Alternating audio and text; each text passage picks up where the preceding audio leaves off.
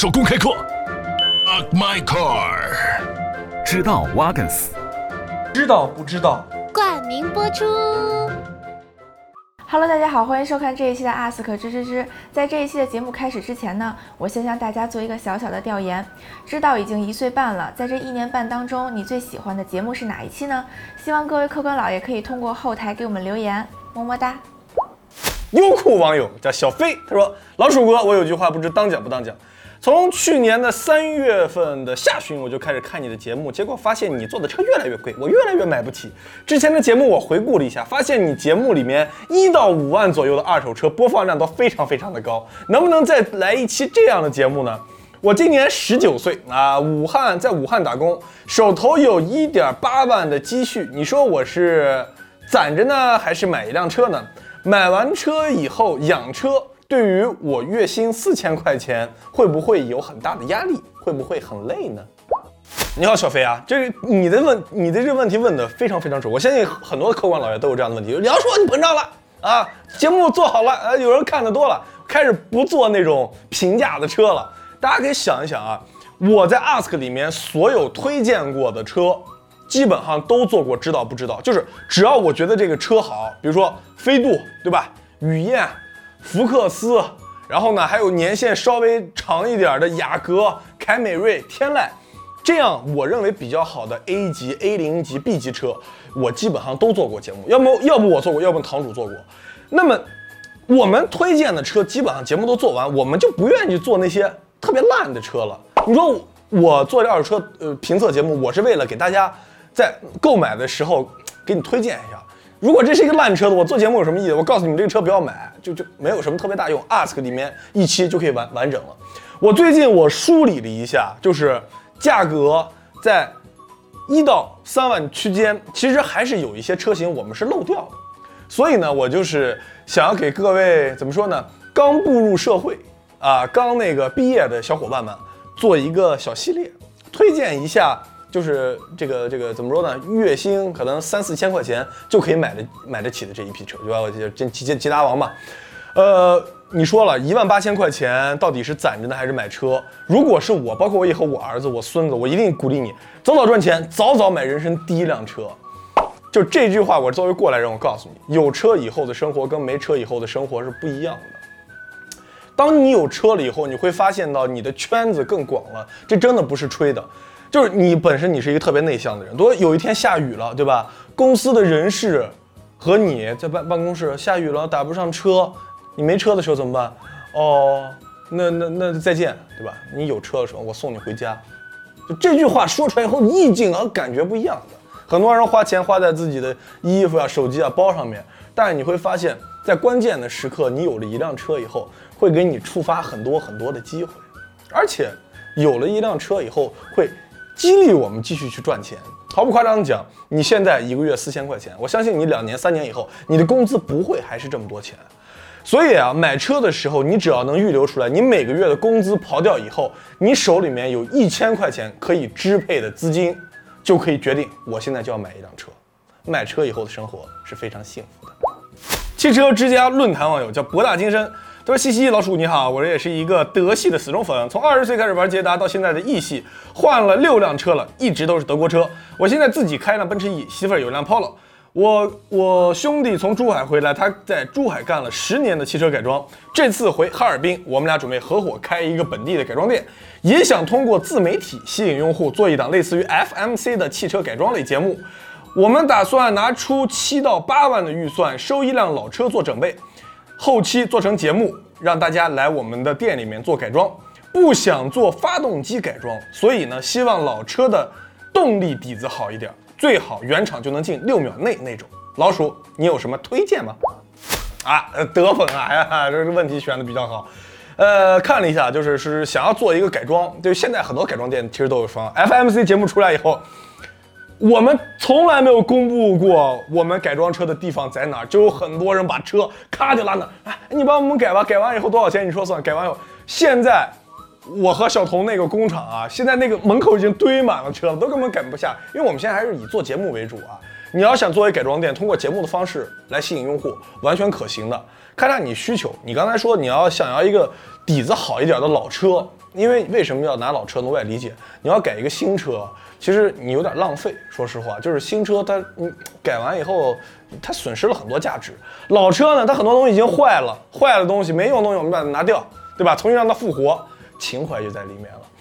呃，你你说能跑进六秒，其实大家里面，我相信大家跟我一样，脑海里面第一印象什么？LS 四百，这个老车真的太快了。再往后一点，LS 四三零，真的就是大排量自吸啊，大 V 八，一脚油门下去，啊，那个声音，不说原厂跑进六秒吧，原厂跑到个稍微收拾一下，跑个六秒三四，一点问题都没有。呃，如果说硬要要求它跑进六秒的话，七万块钱的预算，我我看见市场上面的呃这个车啊，基本上是没有的。但是有一款最接近的，也是德峰比较喜欢的。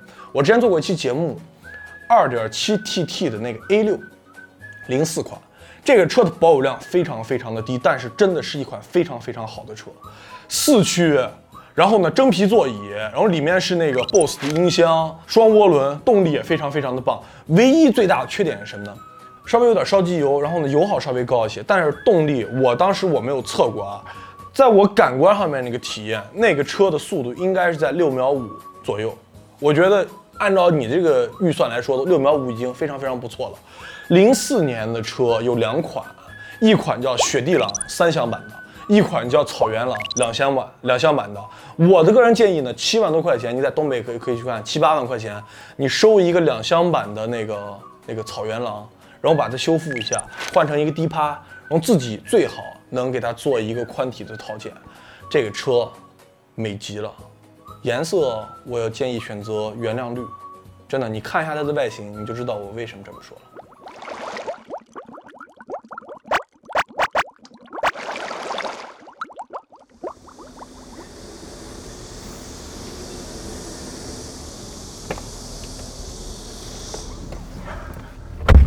走啊，师傅。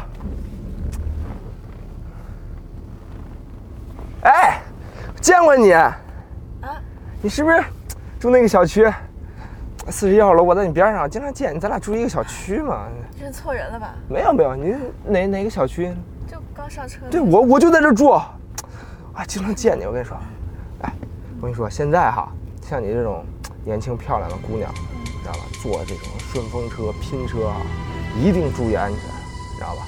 就有些司机，你知道吗？一看那长得面相，就不是什么好东西，就猥琐了啊！这什么玩意儿都是，你知道吧？就前两天哈，前两天报纸上报道，你看了不？不知道，就是有一个女孩，她晚上拼车回家，这半道让司机给劫了，那警察一抓着她，这什么玩意儿？一看贼眉鼠眼的，就是什么坏蛋，长得就那样，你知道吧？我真的，我跟你讲，贼恐怖。你这样子，你留我一个微信，这样以后你在顺风车啊、滴拼车回家的时候，你只要找我，你知道吧？哎，爸，这样子咱俩作伴还到了。哎，你你要加我微信是吧？你找我爸要吧。那我先走了啊。注意安全啊！叔叔好，坐稳了，小伙子。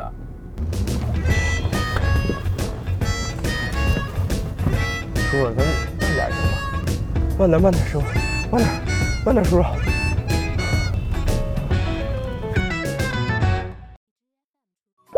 优酷网友叫好大的雨，忽闻下雨。他说：“三只姐，我有一个问题困扰我很久了。我以前玩摩托车，那个时候摩托车加汽油都是汽油和机油的混合油，那肯定要烧机油啊。但是现在汽车一说到烧机油，好像就是一个很大的问题了。为什么同样都是内燃机，差距会那么大呢？”除了空气，汽油里面真的就不能掺一些别的东西吗？又是关于一个烧机油的问题啊。其实大家上学的时候，尤其是上初中、高中的那种那个时候，特别喜欢有一个小摩托车，简直拉风了。那阵你有个小摩托车，一放学，你从班里面好看的小姑娘们啊，这个开过去，特别特别有面子。所以我上初中的时候，我那阵最想要的什么？就我想想要那个，就是那个假的那个福喜还是假那个巧格两冲的车。当时我在了解那个车的时候，我就发现哦，这个车的机油跟汽油是混加的。当时那比例是什么呢？汽油二十，机油一，它的成分跟汽车的成分是不一样的。为什么？因为它是两冲程的，两冲程的车就必须要烧机油。两冲车它没有独立的润滑系统，如果不烧机油的话，很快就拉缸了。如果你把两冲的车重加汽油跑，跑不过十公里，这车就废了。所以这个原理是不一样。你看我们现在的汽车都是四冲程的，四冲程的车它都是有独立的润滑系统的，你看不然油底壳是干嘛的，对吧？如果你在二手车市场里面你去看车的时候，一定不能避免一个点，就是你把火花塞得拆下来，然后呢得看缸内的积碳。一般来说啊，缸内积碳特别特别严重的车，绝大多数都有烧机油的情况出现。因为烧机油的时候呢，它没有办法保证燃烧特别充分。积碳什么造成的？就是燃烧不充分造成的。就是我们那个活塞，活塞那个顶上，要不然就零放在那个燃烧室的上半部分，就是那个气门上面那个位置都会留下。所以你可以想啊，这个燃烧室里面的空间本来是这么大，结果等积碳越来越多，积碳越来越多的时候，燃烧室的空间是不是就变小了？燃烧室的空间变小了以后，这个现在它的压缩比就变了。压缩比变了以后会产生什么问题？爆震，啊，动力不稳啊，要么冒黑烟，就一系列问题都出来。所以汽车烧机油是一个比较严重，就像大众车来说吧，就那个油气分离器出问题，然后呢，整个的这个大修完了以后，各个的这个活塞环之间的这个间隙没有放的特别好，安装的时候没有安的特别到位，导致大量的机油在。这个这个在做行程下行的时候，机油就进去了，就烧了，造成的问题很多的，不仅仅是呃发动机工况不好，三元对吧？你一烧了以后，烧机油的车三元特别容易坏，然后你做那个年检的时候排放不过关，所以这完全是两种概念，你要分清楚，两冲的车跟四冲的车烧机油和不烧机油，一个是怎么说呢？先天的，一个就是后天的疾病。微信网友叫白头出现，他说：“三只兄弟你好，冒昧打扰。本人在上海打拼多年，终究还回到了五线的家乡。最近自己装修的酒店刚好要开业了，思来想去还是差一辆正场面的车。毕竟是做生意的人，只是手头已经不宽裕了。麻烦你推荐一款车，价格二十万以内，当然是越便宜越好。要求只有一个，开出去气派有面子。”可靠性可以不用太在乎，油耗可以不用太在乎。打小兄弟开着汽修厂，但是抵押车和水车什么的我就不考虑了。上次听说你喜欢养生会所，我我没我不喜欢啊，没问题。作为答谢，有空来濮阳，兄弟我这儿全给你包了。不用不用不用，堂主喜欢啊。我之前我对于这种问题我都是不怎么选，但我发现其实这样的问题越来越多了，就是大家真的是有时候这个车不是我们自己想要的。是我们为了满足别人的期望，满足别人的那个看法，我们买一辆车。上一期那个对吧？我给推荐 B 勾八零那个大哥就也一样，呃，开酒店想要一个牌子点大一点。我发现生意人都特别喜欢什么车？牌子的，呃，七系 S 对吧？大的 A 八都不喜欢，A 八那是政府老板们比较喜欢。然后要么再往上一点，迈巴赫、劳斯莱斯一定要大，牌子一定要响。我想了一下，这些牌子里面。呃，什么给你推荐老的 S 呀什么的，还是有点土，外观不够霸气。我们在牌子方面和在尺寸方面双方面要都满足的话，有一个非常好的选择，SUV，对吧？SUV 里面我们选择林肯的领航员零五款。你现在一搜，你可能要打我，老兄弟，我推荐这么丑的一个东西，没关系，这个前脸是可以改款的，大概一万八千块钱买个前脸就换上，换完以后呢，就就就就像一零款了，这个没问题。先说这车子全尺寸皮卡，五米三，宽两米多，高两米多，就这个车的尺寸，首先往你酒店门口一停，这老板有实力，这个宾馆有实力，后台硬，就是这种感觉。呃弊端也有啊，就是这个领航员，虽然外观方面我们可以做改款，价格不是特别大。但是内饰说实话有点 low，所以你这车买回去以后停到那儿，给这个车全车贴上那个防窥膜啊，不要让别人在外面看到里面长什么样，否则那样就暴露了。A 站网友叫水冷心脏，他说：“Hello，鼠哥，我就一个小问题，麻烦你帮我解决一下。啦啦啦啦啦，我上周从五八买一辆零九年的福克斯，现在发现。”倒车和前进的时候，我只要把方向打死，这个车就会吱吱吱吱吱噔噔噔噔噔噔的响。请问这是什么问题？我该怎么才能把这个问题解决掉呢？如果不解决，会留下什么隐患呢？你好，兄弟，京中有山口记者啊，就是都让我表达出来。先是吱吱吱吱，然后是噔噔噔噔。我们来说一下啊，就是很多人在买一辆二手车买回家了以后，第一天晚上有点烦恼。尤其是在倒车的时候，一入库，方向一打死，然后呢，往往后倒车就，想，为什么呢？大家知道转向助力泵啊，你当你在方向在打的最死的时候，它的压力太大了，压力过高，高负荷，转向助力泵就会产生这样的声音，非常非常的正常。